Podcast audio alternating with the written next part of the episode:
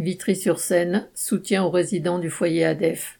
Près d'un millier de personnes ont manifesté samedi 24 avril dans les rues de Vitry-sur-Seine dans le Val-de-Marne pour exiger le relogement de tous les occupants du foyer Manoukian dans le nouveau foyer géré par l'ADEF. Les résidents du foyer concerné étaient bien sûr présents en force, soutenus par les membres de collectifs d'autres foyers. Bien que cette manifestation ait été un succès, la lutte sera longue face au gestionnaire ADEF. Ce dernier voudrait profiter du déménagement pour modifier tant le nombre de résidents que le règlement du foyer, jetant par ce biais de nombreux travailleurs à la rue. Pour ceux qui n'ont pas de papier, cela représente un très grand risque d'expulsion du territoire. Les travailleurs immigrés du foyer ADEF de Vitry, avec ou sans papier, sont entrés en lutte et refusent le déménagement tant que tous n'auront pas de logement et que les gestionnaires resteront sourds à leurs revendications.